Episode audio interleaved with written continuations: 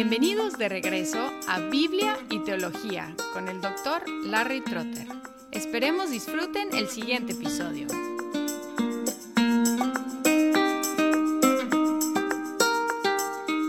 Hola y bienvenidos a Biblia y Teología. Como prometí en el último episodio, vamos a seguir el día de hoy con la doctrina de la inspiración de la Biblia. Estamos en la teología sistemática en el área que se llama prolegómena, las cosas que tienen que decir primero. Ya hemos tocado la cognoscibilidad de Dios y la revelación general y la revelación especial. Y ahora vamos a enfocarnos en la revelación especial en la Biblia, hablando de la doctrina de la inspiración de la Biblia. Antes de hablar de la doctrina de la inspiración, debemos observar el método que vamos a utilizar. Vamos a examinar lo que la Biblia dice acerca de sí misma, que es un procedimiento circular. Vamos a preguntar a la Biblia, ¿qué dices acerca de ti misma? Pero al hacer esto tenemos que ver que no es un procedimiento vicioso, aunque es circular algunas consideraciones. Primero, al consultar la Biblia para establecer la doctrina acerca de la Biblia, estamos siguiendo el mismo método que seguiremos para todas las otras divisiones. Cuando hablamos de la teología, la cristología, la antropología, la neumatología, la eclesiología, la escatología, vamos a consultar la Biblia. Y si la Biblia es lo que dice que es, no hay otro método posible, porque no hay una autoridad arriba de ella a la cual podemos apelar. Es decir, cuando queremos saber qué es la Biblia, no podemos ir más allá de la Biblia o arriba de la Biblia para consultar otra autoridad superior. Tenemos que en cada área de la teología consultar la máxima autoridad. Y si la Biblia es lo que dice que es, es la máxima autoridad. En general, una autoridad suprema tiene que autenticarse a sí misma. Y observamos esto en el argumento en Hebreos capítulo 6, 13 al 18, donde dice, pues cuando Dios hizo la promesa a Abraham, no pudiendo jurar por uno mayor, juró por sí mismo, diciendo ciertamente te bendeciré y ciertamente te multiplicaré. Y así, habiendo esperado con paciencia, obtuvo la promesa.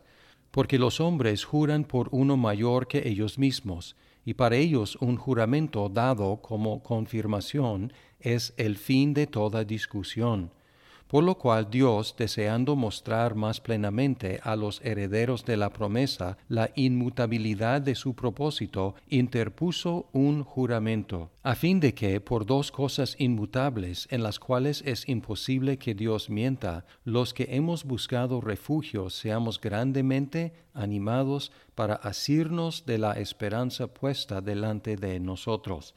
El argumento aquí es que Dios quiso jurar, pero ¿por quién juraría? Normalmente juramos por algo mayor que nosotros, pero en el caso de Dios no pudo jurar por algo mayor. Tuvo que jurar por sí mismo porque es la máxima autoridad. Lo mismo con la Biblia. Si la Biblia es lo que dice que es, no podemos ir arriba de la Biblia para consultar a nadie para ver qué es la Biblia. Tenemos que consultar la Biblia misma. En Juan 8 los fariseos hicieron una objeción al procedimiento de Jesús. En Juan 8, 13, entonces los fariseos le dijeron, Tú das testimonio de ti mismo, tu testimonio no es verdadero. Respondió Jesús y les dijo, Aunque yo doy testimonio de mí mismo, mi testimonio es verdadero, porque yo sé de dónde he venido y a dónde voy pero vosotros no sabéis de dónde vengo ni a dónde voy. Y normalmente es cierto que un autotestimonio, si está solo, no es válido. Necesita otros testigos. De hecho, en el Evangelio de Juan, Jesús cita otros testigos, principalmente a su Padre y las palabras y los hechos que el Padre le había dado. Pero aquí podemos observar que Jesús dice, Siendo quien soy, sabiendo de dónde vengo y a dónde voy, mi testimonio es verdadero. Una autoridad máxima tiene que ser su propio testigo, porque no hay nadie arriba de él para testificar. Así que este procedimiento es válido, no es un círculo vicioso, porque la Biblia se autentica de dos formas. Podemos ver en la Confesión de Fe de Westminster, en el capítulo 1, párrafo 5, el testimonio de la Iglesia puede movernos e inducirnos a tener para las Santas Escrituras una estimación alta y reverencial, a la vez que el carácter celestial del contenido de la Biblia la eficacia de su doctrina, la majestad de su estilo, la armonía de todas sus partes, el fin que se propone alcanzar en todo, que es el de dar toda gloria a Dios, el claro descubrimiento que hace del único modo por el cual puede alcanzar la salvación el hombre y las muchas otras incomparables excelencias y su entera perfección son todos argumentos por los cuales la Biblia demuestra abundantemente que es la palabra de Dios. Sin embargo, nuestra persuasión y completa seguridad de que su verdad es infalible y su autoridad divina proviene de la obra del Espíritu Santo, quien da testimonio a nuestro corazón con la palabra divina y por medio de ella. En resumen, la confesión de fe dice que la Biblia da abundante evidencia de ser palabra de Dios y además el Espíritu Santo es el que testifica a favor de la verdad de la Biblia y su carácter divino. En 1 de Corintios 2, 10 al 16 dice, Pero Dios nos las reveló por medio del Espíritu, porque el Espíritu todo lo escudriña aun las profundidades de Dios, porque entre los hombres ¿Quién conoce los pensamientos de un hombre sino el espíritu del hombre que está en él? Asimismo, nadie conoce los pensamientos de Dios sino el espíritu de Dios. Y nosotros hemos recibido no el espíritu del mundo, sino el espíritu que viene de Dios, para que conozcamos lo que Dios nos ha dado gratuitamente de lo cual también hablamos no con palabras enseñadas por sabiduría humana, sino con las enseñadas por el Espíritu, combinando pensamientos espirituales con palabras espirituales. Pero el hombre natural no acepta las cosas del Espíritu de Dios, porque para él son necedad, y no las puede entender, porque se disciernen espiritualmente en cambio, el que es espiritual juzga todas las cosas, pero él no es juzgado por nadie, porque ¿quién ha conocido la mente del Señor para que le instruya?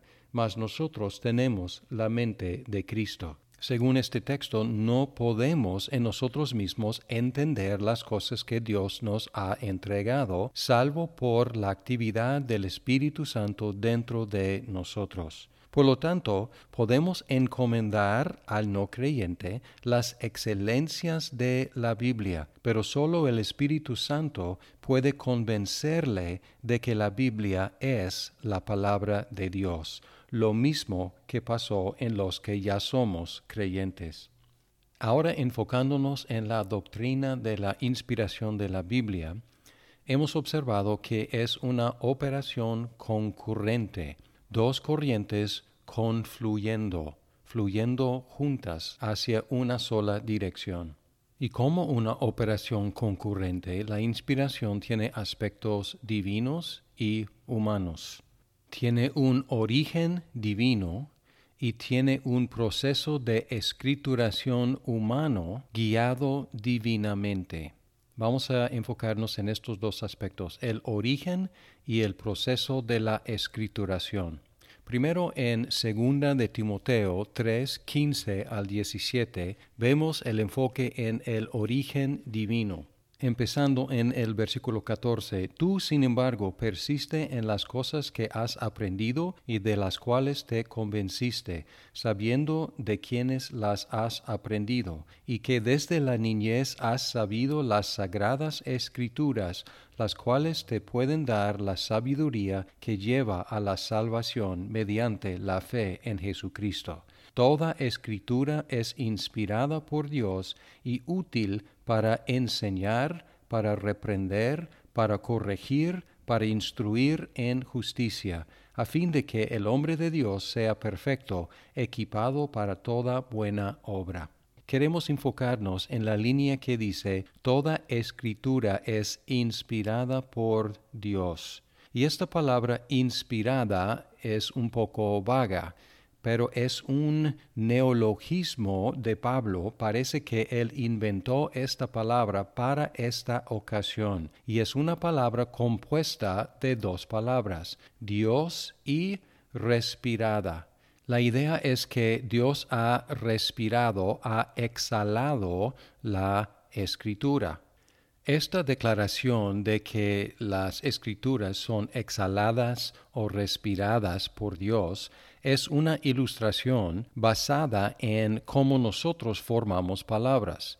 Yo tengo una idea en mi mente y luego yo transfiero esta idea en palabras y luego para comunicar estas palabras y las ideas detrás de estas palabras, yo exhalo respiración. Y cuando yo exhalo palabras, no queda duda del origen de las palabras. Son mis palabras, como sabemos, porque yo soy el que las exhaló. Y lo mismo con Dios. Está diciendo que las escrituras son de origen divino, son sus palabras, iguales que estas palabras que estoy exhalando en este momento son mis palabras. Además, debemos enfatizar que la inspiración es plenaria y verbal plenaria porque dice toda escritura es Dios exhalada, toda. Y además es verbal, no es simplemente una cuestión de las ideas en general, sino las palabras de las escrituras son inspiradas, exhaladas, respiradas por Dios. Es el origen, es la primera parte, el origen de las escrituras, pero también tiene un proceso de escrituración, cómo llegaron a ser escritas, porque Dios no las escribió todas las escrituras como escribió en las tablas de piedra que entregó a Moisés. Más bien seres humanos escribieron la Biblia. Vamos a ver en 2 de Pedro 2, 19 al 21 cómo fue este proceso. Y así tenemos la palabra profética más segura, a la cual hacéis bien en prestar atención como a una lámpara que brilla en el lugar oscuro, hasta que el día despunte y el lucero de la mañana aparezca en vuestros corazones. Pero ante todo sabed esto, que ninguna profecía de la Escritura es asunto de interpretación personal, pues ninguna profecía fue dada jamás por un acto de voluntad humana, sino que hombres inspirados por el Espíritu Santo hablaron de parte de Dios. Y aquí otra vez está hablando de las escrituras. Su origen no es una cuestión de voluntad humana, pues ninguna profecía fue dada jamás por un acto de voluntad humana. Pero luego dice cuál parte los seres humanos jugaron sino que hombres inspirados por el Espíritu Santo hablaron de parte de Dios. Y aquí otra vez aparece esta palabra en castellano, inspirados. Y aquí es una palabra muy diferente a la palabra que encontramos en segunda de Timoteo. En segunda de Timoteo es una palabra aparentemente inventada por Pablo para expresar que Dios exhaló las palabras de la Escritura. Pero aquí la palabra es una palabra que quiere decir cargar o impulsar, y así indica que hombres cargados o impulsados por el Espíritu Santo hablaron de parte de Dios. Ellos hablaron, ellos escribieron, pero hablaron y escribieron siendo cargados, impulsados por el Espíritu Santo. El producto fue un producto de dos corrientes, de los seres humanos que hablaron y escribieron y del Espíritu Santo que los cargó, que los impulsó. El resultado fue la palabra de Dios, además de ser escrita por seres humanos. Y esto es exactamente lo que Jesucristo prometió que el Espíritu Santo haría. En Juan 16, 12 al 15 dice, Aún tengo muchas cosas por deciros, pero ahora no las podéis soportar.